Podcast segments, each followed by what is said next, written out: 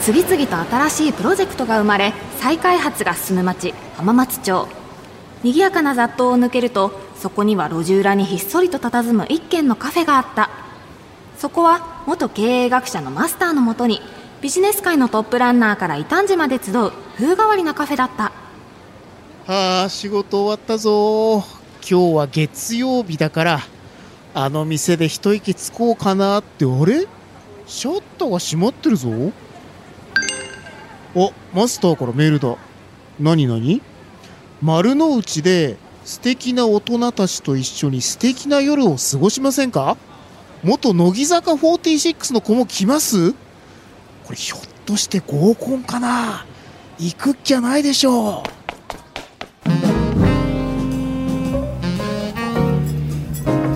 ああすなちゃんこっちこっち。いやすいません。呼び出しちゃって。いやね急に欠員が出ちゃったもんだから。いやいやそれにしてもちょっとあのメールまどろっこしくないですか？え？何がですか？だって素敵な大人たちと一緒に素敵な夜を過ごしませんかって言わずも合コンだら合コンだって言えばいいじゃないですか。は？合コン？違うんですか？いや違いますよ。今夜は丸の内イノベーションカルチャーカフェと題してデロイト・トーマツコンサルティングシニアマネージャーの坂口直樹さんと株式会社 FRD ジャパン取締役 COO のそごう哲郎さんをお迎えして未来の食から見える世界というテーマでお送りするんです。じゃあ元乃木坂46の子もっていうのは？いやいやそれは元乃木坂46麻雀カフェチュンオーナーの中田香奈さんも一緒にお越しだからまあだからぜひすなちゃんもご一緒にっていうことなんですよ。まあ合コンじゃないのはちょっと残念ですけど面白そうな話が聞けるのなら参加します。ありがとうございます。それじゃあいつものセリフ言いますね。いらっしゃいませ。丸の内イノベーションカルチャーカフェへようこそ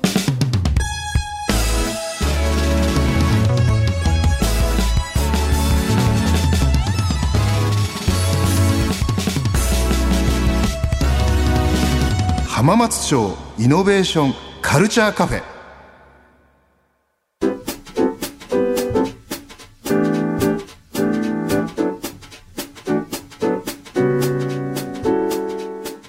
はいというわけで、えー、と TMIP、えー、かける文化放送浜松町イノベーションカルチャーカフェスペシャル企画、えー、丸の内イノベーションカルチャーカフェへご来場の皆様、えー、こんばんは。早稲田大学ビジネススクール教授の入山昭恵です。どうぞよろしくお願いします。はい、えー、元の居坂46で今、えー、麻雀カフェチュンのオーナーをしております中田香奈です。よろしくお願いします。えーそして文化放送アナウンサー砂山慶太郎です。よろしくお願いいたします。えーとですね、これどういう企画かというと、えっ、と、今、あの、浜松町イノベーションカルチャーカフェという番組を、えー文化放送でやっておりまして、で、えっ、と、そこに、えっ、と、今回、あの、TMIP さんといって、えー東京丸の内イノベーションプラットフォーム、まあ、この丸の内ですね、ここがもっともっとイノベーティブになったらいいよねっていうことで、この TMIP っていう組織がありまして、じゃあそういった方をこの丸の内で紹介して、いうことをやったら面白いっすかねみたいな話を、まあ、僕がたまたま間には入ったんですけど、文化放送さんと TMIP の皆さんでやったら盛り上がってくださって、今日の企画に至ったと。いうことですね。ですね。はい。で今回は中田香奈さんに来ていただいて。そしてそのね、アシあのアシスタントというか同じ、ねはい。パーソナリティとして中田さんに来ていただいたんでもしよければもうちょっと自己紹介を。はい、あ、あのー今現在ですね、文化放送さんで、あの、入山昭恵先生と一緒に、あの、おいでよクリエイティブという番組で、あの、共演させていただいておりましてそう、なんですよね。その関係もあって、あの、今日呼んでいただいたんですけれども、もともと乃木坂46でずっとアイドルをやっていたので、まあ、今27なんですけど、はい。27にしてはだいぶ遅い、あの、あの、ビジネスマンデビューを、でも一方ではいしまね、した。あの知ってる方もいらっしゃると思うんですけど麻雀カフェのオーナーなんですよ。はい、そうですね。すごくないですか？そうですね。そこでやっといろいろ学びましたね。バイト経験もなかったので、飲食がどうやって回ってるか。とかあ赤坂にあるチュンっていう店ですよね。あはい、チュンというお店をやってますね。はい。ではもうお一方ここでお呼びをそうですよね。したいと思います。はいご紹介しましょうデロイト・トーマスコンサルティングシニアマネージャー坂口直樹さんですはい、えっ、と、デロイト・トーマツコンサルティングの坂口と申します。で、私はですね、あの、イノベーションに関する、特に新規事業なんかはですね、あの、戦略の策定ですとか、実行をご支援させていただいておりまして、で、特に最近ですと、あの、食ですとか脳に関わる、えっ、と、イノベーションですね。で、ここに関する、えっ、と、まあ、いろいろな事業ご支援という形で、えっ、と、まあ、ワークさせていただいておりますと。で特にあの弊社ですとあのグローバルのあの世界のネットワークがあるので、えーその中で特にあのフード、えーフューチャーオブフードっていうテーマでですねあのまあなんですかね、イニシアチブっていうのを立ち上げておりまして、で、そこのちょっと日本側の立ち上げっていうのを、あの、やらせていただいているというつまり、あのデロイト自体はねもう超世界的なコンサルティング企業なのでそこではもう世界レベルでグローバルデロイトで食というものをもっと変化させなきゃいけないっていう動きがあるっていうことなんですね。あ、おっしゃる通りですね。はい。私も今ちょっと関与させていただいているのは、もう日本とアメリカの、あの、フードシステムに関することをやらせていただいてますね。なるほど。で今回は、はい未来の食から見える世界というテーマで、はいまあ、坂口さんともうお一方加わっていただいて、お話をしていきたいと思います。では、オンラインで次の方登場ということになります。FRD ジャパン取締役 COO の曽郷哲郎さんです。そごさんどうもよろしくお願いします。よろしくお願いします。す。では、曽郷さん、プロフィールご紹介させていただきたいと思います。えー曽郷哲郎さん。大学卒業後、三井物産で水産物の輸入販売を担当。2015年に水の交換がいらない陸上養殖システムを持つ FRD ジャパンに出会い、そのシステムを活用したサーモン養殖を提案されました。自身も COO として FRD に参画し、海に依存しない陸上養殖の産業化を目指していらっしゃいます。はい。というわけで、そごうさん、改めてどうぞよろしくお願いします。よろしくお願いします。ちょっとまた自己紹介がてら、この FRD というのが今、砂山さんからもご紹介があったんですが、どういう会社でどういうことをやってるのかっていうのを改めて教えていただけますか？はい。えー僕らはあの FRD ジャパンと言いますけども陸上養殖というものをやってまして、まあ、文字通りあの陸上に置いた水槽の中で、まあ、サーモン養殖してるんですね。で今まで陸上養殖というと、まあ、川の水をかけ流して、えーこう釣り堀みたいな形で魚を飼うようなものが、まあ、あのありましたけども、まあ、今その食料供給の中でそういったあの川の水を使った養殖場がそれなりの量を作ってるかというと、まあ、全然作っていなくて実際スーパーで買うお魚っていうのは海で取れる天然のものか、海の生けすで養殖したものかの、まあ、どちらになってると。ただ、これがどちらももう足りないと。で、世界的にどんどん魚の需要が伸びていって、魚不足、まあ、魚値段が上がるっていうことが、まあ、かなり大きい問題になっているので、まあ、我々としては、まあ、どこでも魚を作れるようなあシステムを開発しようと。それは何かというと、まあ、一言で言うとスーパーろ過装置ですね。もう水さええーあれば、水道一本通ってれば砂漠地帯でも、まあ、極論すると宇宙空間でも水さえ持っていけば魚が、えー生産できるようになるような事業をやってるというところです。そのスーパー、すみません、スーパーろ過装置っていうのは、つまり普通に養殖をやると当然水が濁るから、それをスーパーろ過装置できれいにして、また使えるようにする。だからそこで水がぐるぐるぐるぐる回るようにしてあげれば、世界中どころか、まあ、宇宙中どこでも魚が育てられるっていう、そうそういう理解でよろしいですか？はい、その通りです。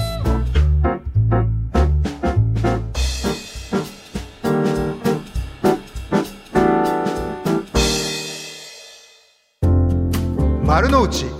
イノベーションカルチャーカフェ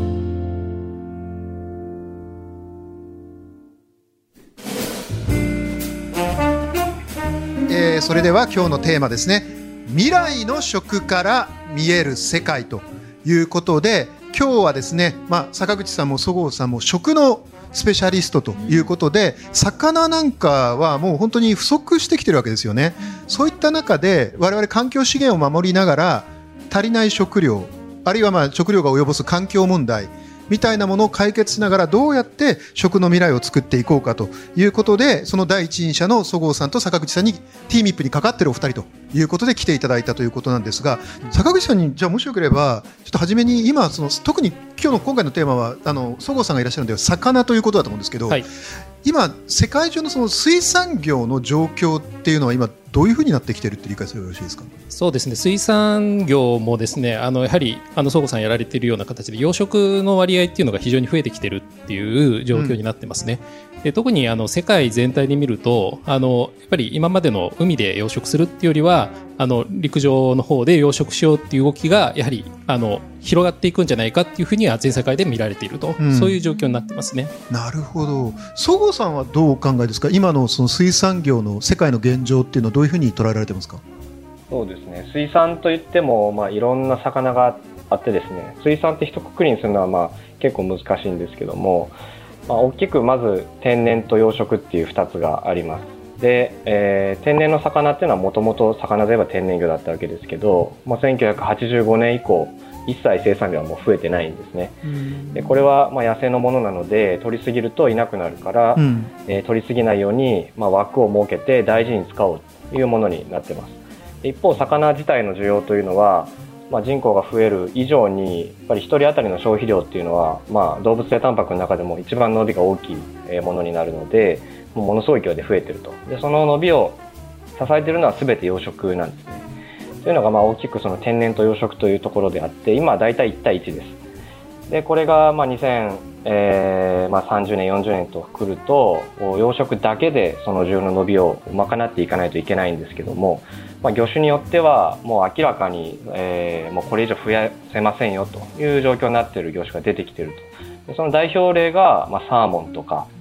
えーまあ、エビとかですね、まあ、サーモンが一番なんですけど。サーモンやエビはその魚種として増えないというのは天然はもう増えないから養殖なら増やせる。そういう理解でよろしいですか？天然はもう、えー30年前から増や、増えてないんですけども、まあ、養殖は今まで増えてきたと。でこれがもうそろそろこれをまた頭打ちになりますよというのが特にサーモンです。養殖？養殖で頭打ちってあるんですか？いやねそれが知りたいよね、そうですね。で、まあ、一番顕著なサーモンは、まあ、世界的にも400万トンぐらい生産されてて、まあ、あの名実ともにナンバーワン養殖業なんですけども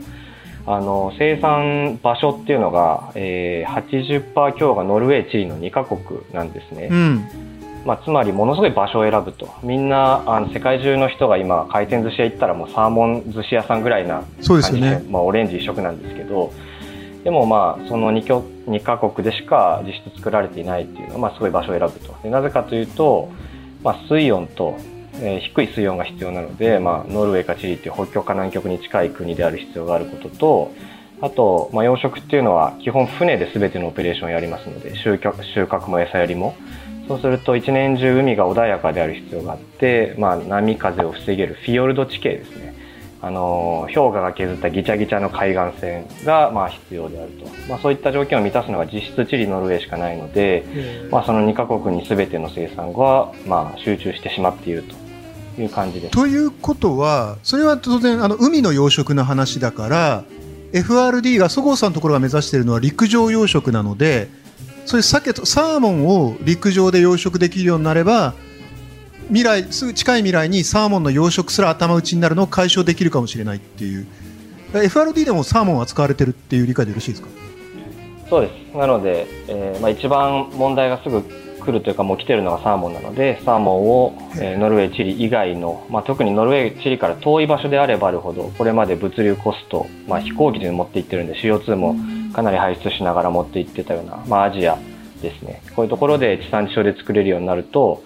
えーまあ、そもそも需給のギャップの解消だけではなくて、まあ、非常に環境負荷の少ない形でそういう魚っていう食料が作れるようになるというところが、まあ、一番のこう僕らがやってる理由ですね。あの陸上養殖っていうのが知らなくてまず、ああなるほど、はい。そんな画期的なものがあるんですね。そうですね。じゃあ、はい。もしよければ高木さん陸上養殖ってどういうものかちょっとこんな感じですよ。ご説明いただくこと可能ですか？そうですね。あの、ちょうど、そごうさんがやられているような形で、はい。その、まあ、プラントの中で、まあ、水を循環させて、で、まあ、そこで、えっと、魚を育てていくっていうまあ形です、ね。陸上に、まあ、巨大なプールみたいなのがあるわけですねはっきり言うとうん。でそこでもう一個の生態系みたいなのを作ってそこで水を循環させて育てちゃうそうですね。で、おそらくあの、そごうさんたちもやられてると思うんですけれども、給仕ですとか、その魚の管理ですね、そういったものも、まあ、あの、自動化させていくっていう、そういった形での、まあ、養殖をされてるっていうことだと、はい、考えております。つまりこれからね養殖って実は海じゃなくて陸でやる時代になってきてるみたいです、じゃあもう土地があるあれば頭打ちにはほぼもうならないというか。まあそういう世界を目指してるっていうことですよねはい、まさにそういうところですね。どこでも魚を作れるようにするという。ちなみに、えっと今、えっと FRD はその陸上の仕組みは養殖の仕組みはどの国にそのり養殖場があるんですか？今は日本だけですね。に日本のどの地域に、千葉県と埼玉県にまあ、他あと技術協力したような場所は何箇所かあるんですけども、まあ、ただあの需要は首都圏なので関東近郊が多いです。埼玉海なし県だもんそうなんですよ。私埼玉出身なんですけど。おお、はい。えちなみに埼玉のどちらですか？もし問題なければ。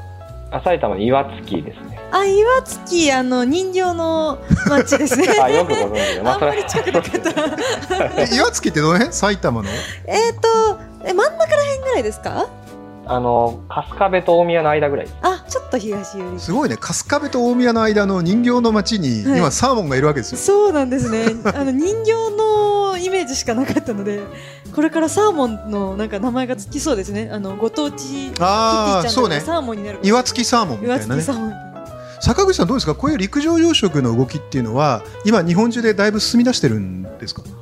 おそらくこれからでかなりそごさんたちがやられてるのはかなり新先進的なあかなり先進的なはい取り組みじゃないかなというふうに思っておりますね。なるほど。でもあの今そごうさんがやれたような課題はサーモンとかいろんなこれから魚出てくるっていうことですよね。そうですね。あの、海苔の養殖とかでも、その陸上で養殖するってことが始まったりはしているので、あの、一部の、あの、そうですね、海産物で始まってるんだと、はい、思っております。なるほど。坂口さんからご覧になると坂口さんもひ幅広くその食のビジネスを扱われてると思うんですけど、はい。今多分いろんな方と交流される中でどういう課題があるとかどういう案件がご相談が坂口さんのところに来るっていうのはあるんですか？そうですね。あの、そごさんのお話にもあったと思うんですけれども、そのやっぱり環境負荷をやっぱり下げていくっていうことが結構大きな課題になってきておりまして、うん環境保全をしながら、あの、農業ですとか畜産やっていくってことが非常に重要になってきていると。はい。なんかあの、まあ、人工的なものを陸上に作ってるので、まあ、水温の管理だとか、うんそういうので CO2 が出るとかはな大丈夫なんですかね？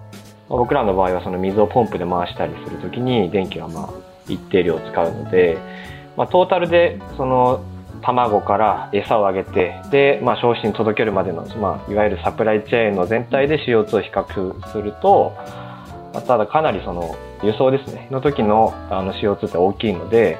トータルで見ると陸上養殖の方が少ないという結果にはなりなるほどそもそも、まあ、よく言われるのは畜産業とかっていうのは、ね、よく CO あ、まあ、あのあんまり環境には良くないっていうふうに言われてるじゃないですか。漁業とかあの陸上養殖って養殖っていうのはそもそも環境負荷はそういったものよりは低い。そうですね。今、もういろんな企業が、まあ、この動物性タンパク質問題っていうのが、もう食料問題の中では一番、まあ、緊急度が高いと思うんですけども、まあ、言えば、あの、牛、豚、鳥、魚なんですね。で、この、まあ、4種類を見たときに、どのアイテムが一番、まあ、持続可能ですかというと、まあ、やっぱりその、温室効果ガスの排出量とか、あと、まあ、淡水の使用量ですね。まあ、地球上の貴重な資源はいは淡水なので、水が限られてますからねとか、はい。まあ、そういったところで比較すると、やっぱり牛はもうダントツで負荷が高い。まあ、続いて豚。で、鳥はまあ、肉の中では一番まだサステナブルかなと。ただやっぱ魚っていうのは一番地球目線で見ると、まだまだこう伸ばしていけるアイテムだなっていう整理になって、投資対象としてもかなり、まあ、魚に今お金は集まる傾向にあると思います。魚に今お金が集まってるんだ。坂口さんやっぱりそうなんですね。そうですね。やっぱりタンパク質をどういうふうに確保するのかっていうのが非常に今世界で重要になっているので、まあ今のお魚の話もそうですし、やっぱり代替タンパクっていうものに非常にあの注目が集まってるっていうところですね。なるほど。その中でも陸上養殖は、まあ電気とかそういう負荷はあるけど、輸送しないで地産地消で済む、トータルの環境負荷はかなり低いんじゃないかっていうのが、そごさんの考えだっていうことですよね。まあ、実際そうですね。もう見える化していこうとしてるんですけども。なるほじゃあいいことしかないですねど。ね、今のところね、ただ非常に難しいっていうのがもうこの陸上養殖の課題の一つですね。コストをどう下げるかというところですね。魚を陸上養殖した時のコストってもう具体的には電気代と原価償却費の2つ。これはまあ海面養殖ではそこまで発生しないけど陸上でやるから出てくるものなんですね。はいはい。いかにこの減価償却と電気代っていう、まあ、我々独自のこのコストを下げるかっていうのがポイントになって、もう解決策は大規模化しかないんですよ。うん。もうプラントものになるので。うん。で、えーまあ業界として何にチャレンジしてるかというと、まあ、計算上は例えば魚を1000トンとか2000トン、まあ結構大きい数量で作れば採算が合いますと。実際その規模までまあ挑戦した会社でまだそこまでコストを下げ切った会社、世界的にもないんですね。なぜかというと、まあ目標生産数量に届かないので、まあ、その固定費の部分がどうしても結果割高になってしまう。まあそういうところです。坂口さん、今そう聞くと、今世界でまだ陸上養殖を完全に成功して収益がもう上がってうまく回っている会社っていうのはほぼないという理解でよろしいんですか？そうですね。私がちょっと知る限りはあんまないかなというふうにあないんだはい思ってますね。まあ、固定費、あおっしゃった通りで、やっぱりその規模の固定費をどういうふうに回収するかっていうのはすごく課題になってきてるんだと思うんですよね。で、これ、あの農業でもやっぱり垂直農業みたいな、あのプラントのあの農業でもなかなかやっぱり採算性が取れないっていうのが結構課題になってるところでありますね。なるほど。中田さん、なんか、そごうさんとか坂口さんに聞いてみたいことあります？えこの陸上養殖のこうできたお魚たちをなんかブランド化みたいにはならないんですかね？そうですね。やっぱり地のものが好きっていうのは日本人の特徴なので、うん何でも、まあサーモンの場合敵がノルウェーでなので、我々から見ると、まあノルウェーってちょっとイメージがいいんで、その中国産と国産ほどの差はないですけども、まあ国産っていうだけである程度のプレミアムは、まあもちろんあります。ただ、まあ僕らとしてこう今後やっていかなきゃいけないところっていうのは、最近こう持続可能な作り方で作った、まあ、あの、お芋ですとか、まあ、野菜ですとか、魚ですとか、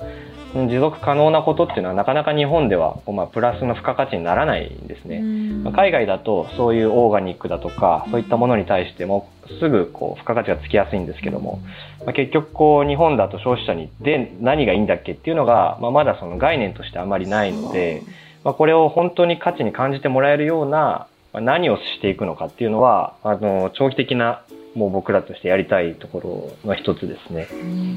すごいね。ノルウェーサーモン対埼玉サーモンという、あの 敵がそこなんですね敵がノルウェーって言ってま埼玉対ノルウェーだ。そこまさかの戦えることあると思ってなかったです、面白いよね。はい逆にちょっと僕、永田さんとか砂山さんに聞いてみたいんですけど、陸上養殖って聞いて、普通のそのやつ天然産とか海の養殖と比べて、ちょっと食べるのに抵抗あるなとか、そういうのって消費者としてはどうですか？感じるもんですか？の方がなんかすごいいいものっぽく感じちゃうんですよね。何にも知識がないと、天然っていうだけでね、はい、けどなんかは聞いてるとこう陸上の方がちゃんと管理されててその有害なものを食べてない魚たちだなとか思うとすごいいいなって思うんですけど何も知らないと天然の方がいいと思っちゃいそうですね。篠山さんは。僕も抵抗はないですけど、もし、今イメージではノルウェーから運んでくるときもう身だけで来てると思うんですよね。あーいわゆる養殖物が目の前でさばかれたら、うんまあ今までとちょっと違うサーモンの食べ方はできるのかなって思ったりはしますね。サーモンって僕の理解はもうそもそも全部養殖ですよね。あの生で食べるのは天然物はあの寄生虫が入ってるんでアニサキスがいるから天然サーモンのお刺身はないですよねそもそもね。そうですね北海道の、まあ、両手いったらルイベとかで冷凍したのを解凍してちょっと出てくるぐらいで基本的には養殖ですだから実はあれはほぼ全部すでに養殖そうなんだ。ただ逆に言うとねそれが多分今自然な反応で、はい知らないんですよね。はい、分かってなかったですね。だから逆にこの辺のはどうですか？坂口さんリテラシーっていうかなんか我々どうしても天然がいいって僕もそうなんです思っちゃうじゃないですか。そうですね。あの、まあ、総さんおっしゃってたように、その日本でのこうサステナビリティですとか持続可能な食品に対してお金を払っていこうという動きはまだなかなかうんできてないので、あの、そこはやっぱり、まあ、例えば認証のマークですとか、あの、マーケットをうまく作っていくっていうことが、こういった、あの、事業を広げていく鍵なのかなとは思いますね。なるほど。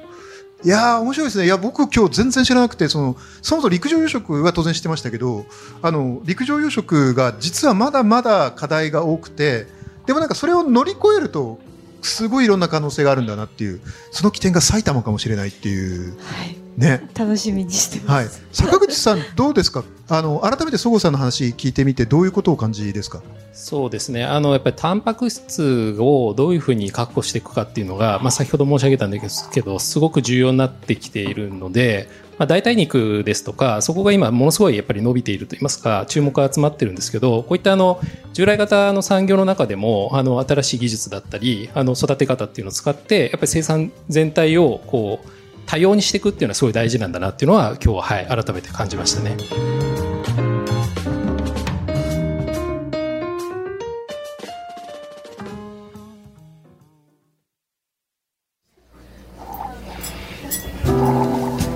すなちゃん、今夜はありがとうございました。いやー、お話面白かったですね。ね、いやもう本当にマスター呼んでくれてありがとうございます。まさか埼玉サーモンが食べられる時代が来そうだっていう、これは特大ですよ。これから埼玉対ノルウェーのサーモン競争が起きるかもしれない。めちゃめちゃ面白い話でしたよね。ねやっぱそのくらいこうやってテクノロジーが入ることで漁業養殖の世界も自由度は増しているただ課題も多いっていうことも分かりましたよねあところでね来週のこの時間もこの場所で今夜の続きをやるんですけどいやー、来週も来ちゃっていいですか？もっといろいろ聞きたいなと思って。ありがとうございますじゃあ来週もお待ちしてますはい。それでは。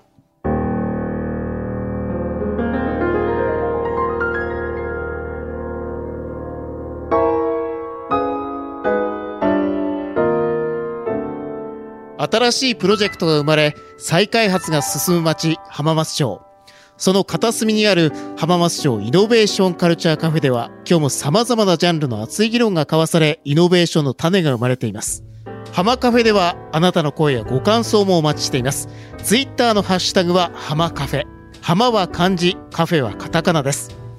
また今回の放送はラジコのタイムフリーでも放送から1週間お聞きいただけるほか YouTube やポッドキャスト Spotify でも過去の放送を配信中ですこちらもお聞きください TMIP 文化放送浜松町イノベーションカルチャーカフェスペシャル企画丸の内イノベーションカルチャーカフェ。未来の食から見える世界。